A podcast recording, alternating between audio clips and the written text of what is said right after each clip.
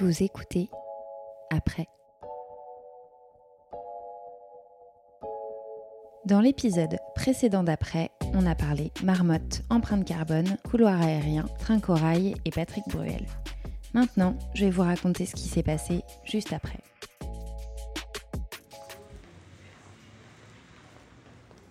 D'ailleurs, c'est étrange, je me rends compte que depuis le lancement de ce podcast, je me retrouve à raconter mon été alors même qu'il me semble déjà hyper loin.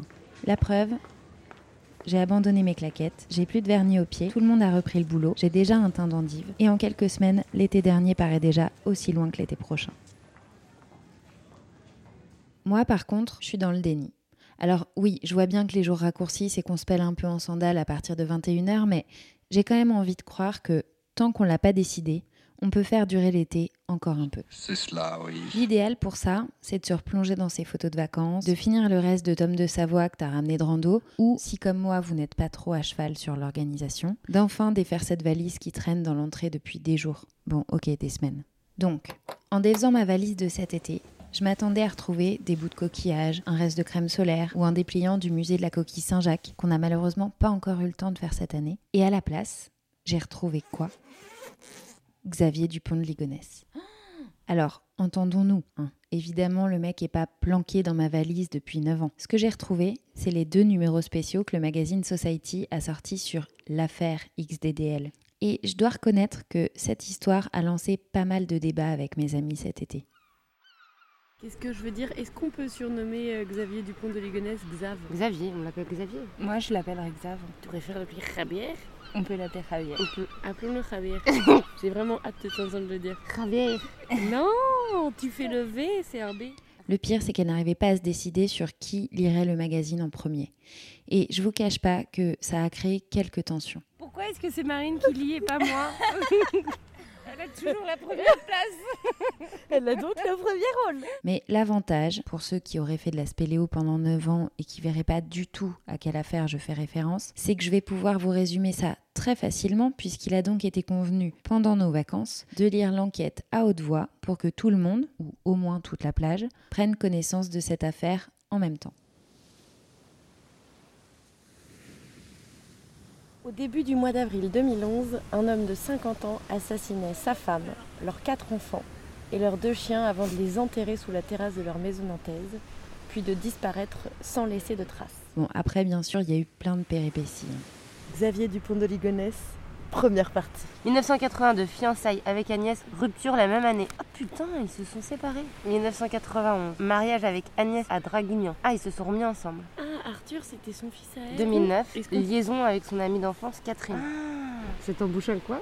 Et puis, il faut dire que la cellule d'enquête était très bien renseignée. Puis, la nuit du 5 au 6, alors tu vas nous dire qu'est-ce qui s'est passé entre le 4 et le 6 Eh ben, je vais te le dire, moi, ma petite fille.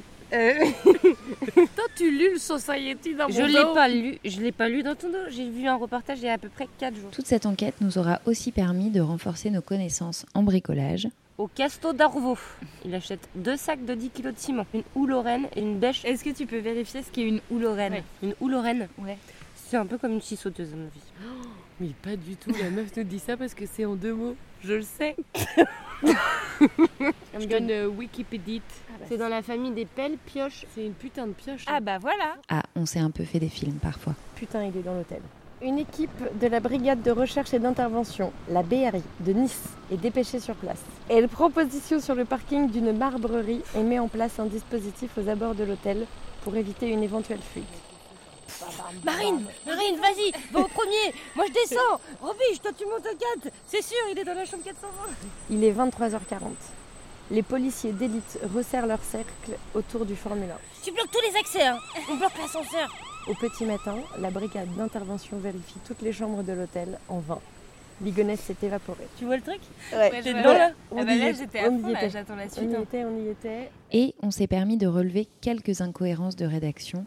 La voiture de gendarmerie glisse le long de la nationale 7, soucieuse. Tu sais, comme quand t'écris une carte postale à papy et qui t'appelle pour te dire qu'il y avait des fautes d'orthographe dedans.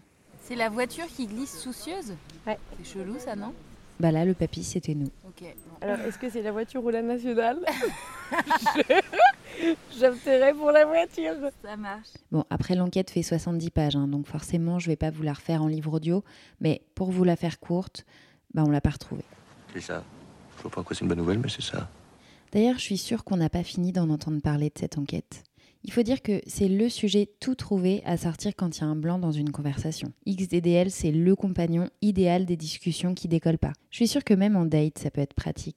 Rien de tel que de parler d'un mec qui a buté toute sa famille pour écourter un rendez-vous un peu chiant. Si ça t'intéresse, as mon numéro qui est là. Si ça t'intéresse pas, au revoir, merci, bon week-end. hein. Qu'est-ce que tu veux que je te dise, moi? En parlant de date un peu chiant, j'ai une super histoire à vous raconter. Bon, par contre, c'est beaucoup trop long pour que je puisse vous la raconter dans cet épisode. Alors pour écouter l'épisode d'après, c'est simple. Tu peux t'abonner à ce podcast, tu peux même mettre des étoiles pour me dire que tu as hâte de l'écouter.